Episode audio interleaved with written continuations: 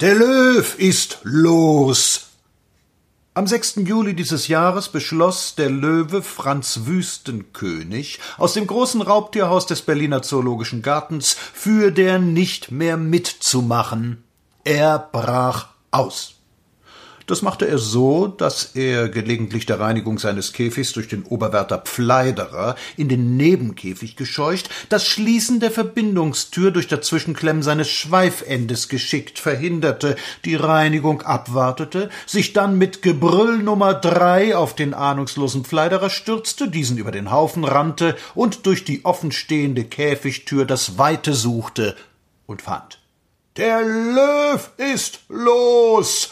Dieser Schreckensruf verbreitete sich einem Lauffeuer gleich in den Wandelgängen unseres geliebten zoologischen Gartens. Die Aufregung der Besucher war unbeschreiblich. Viele ließen in der Eile ihr Bier stehen, ohne zu zahlen, und noch lange nach diesen Ereignissen sah man an den Restaurants des Zoo die Kette der ehrlichen Berliner anstehen, die ihre schuldige Zeche begleichen wollten.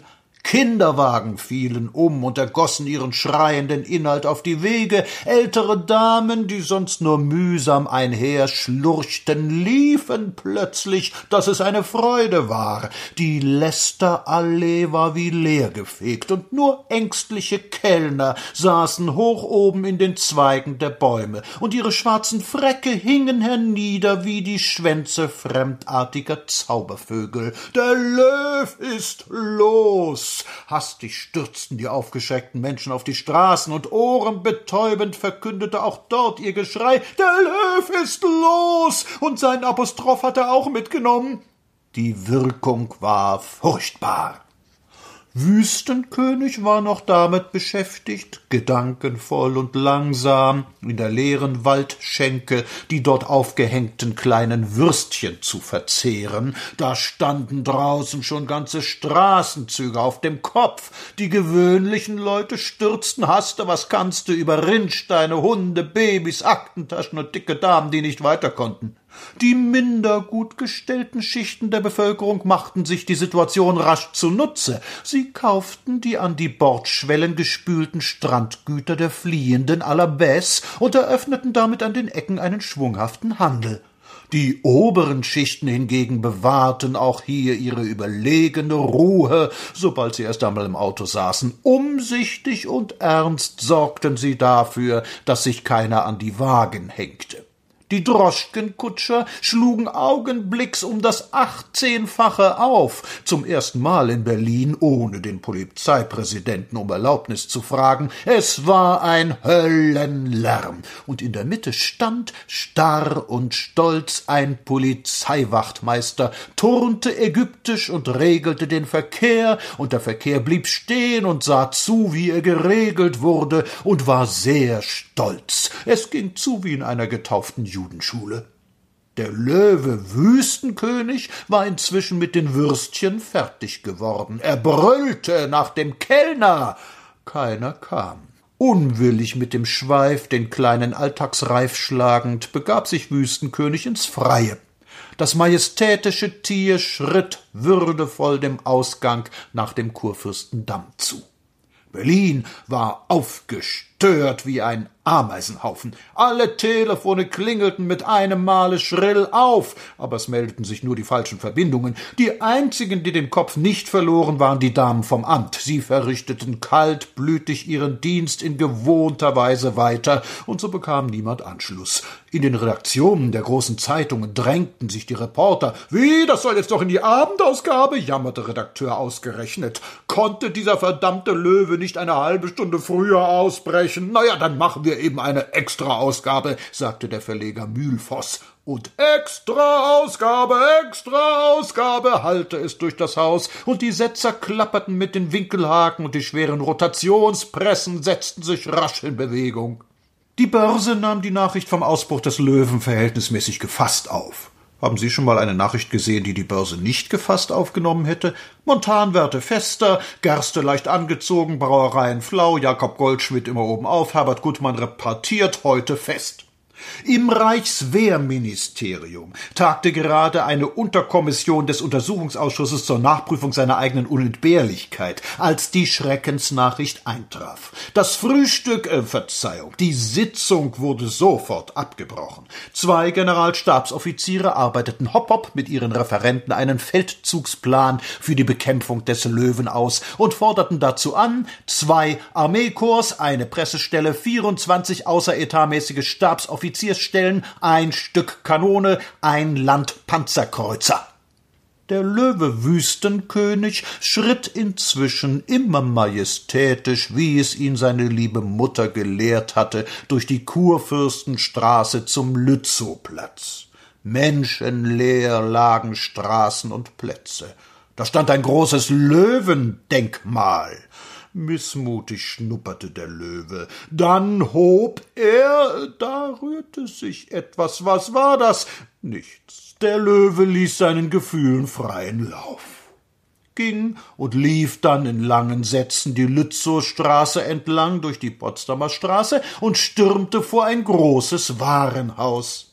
Er war Gourmand, der Löwe Franz Wüstenkönig. Er wollte so eine nette, kleine, brutzlige Verkäuferin zum Frühstück essen, so eine frische, junge, Herrgott, nicht normal. Das Wasser lief ihm in Appetitschnüren zum Maule heraus und hing in langen Fäden an seinem Bart. Schnurrend legte er sich und wartete.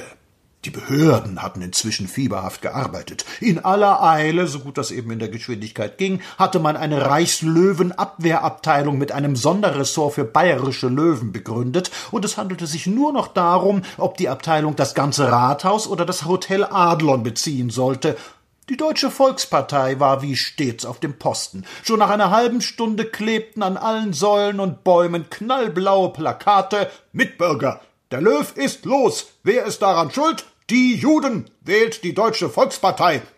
Das Leben in der Stadt war völlig umgekrempelt. Niemand wagte sich mehr aus dem Hause. Aus allen Stadtteilen wurden Löwen gemeldet, im Ganzen 62. Acht große Hunde wurden erschossen. Erst an den Hundemarken erkannte man den kleinen Irrtum. Bei Königs ließ die Köchin Babette das Teeservice mit dem gesamten Gedeck fallen, weil ihr der junge Herr von hinten einen Kuss aufgedrückt hatte. Mit dem Ausruf Yes, aus der Löwe brach das brave Mädchen zusammen. Die Berliner Theaterdirektoren Bindelbands suchten verzweifelt den Löwen. Sie wollten ihn für den Schorschen Androklus engagieren. Sie fuhren von Straße zu Straße. Kein Löwe. Feuerwehrautos klingelten durch die Gegend. Kein Löwe. Der Löwe war fortgefliegt. Oh, der Löwe war gar nicht fort. Er war des Wartens müde aufgestanden, schlenderte nun durch die Straßen, erblickte einen Wagen mit Kirschen und warf ihn um, durch den hohen Preis erschreckt, und dann war er weiter und weiter gegangen. Also, das war Berlin? Dieser traurige Haufe von Steinkästen und schnurgeraden Straßen, die alle ein bisschen unsauber aussahen, das war das Weltdorf Berlin?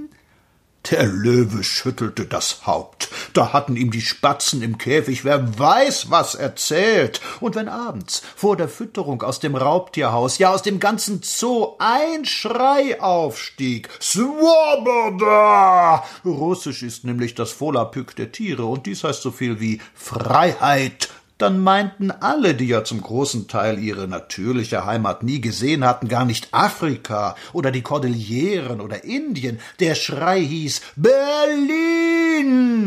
Einmal auf der Rutschbahn im Lunapark fahren war die Sehnsucht der Krokodile, einmal zum Rennen nach Ruh leben, danach lechzten die Aasgeier, einmal sich in der Bar wälzen können, davon träumten die wilden Schweine. Abend für Abend das hier war Berlin? Das war es? Wüstenkönig schüttelte nochmals das Haupt. Und da rückte es heran.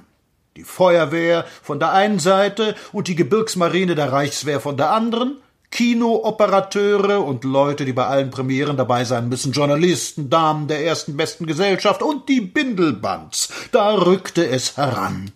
Und das Erstaunliche geschah.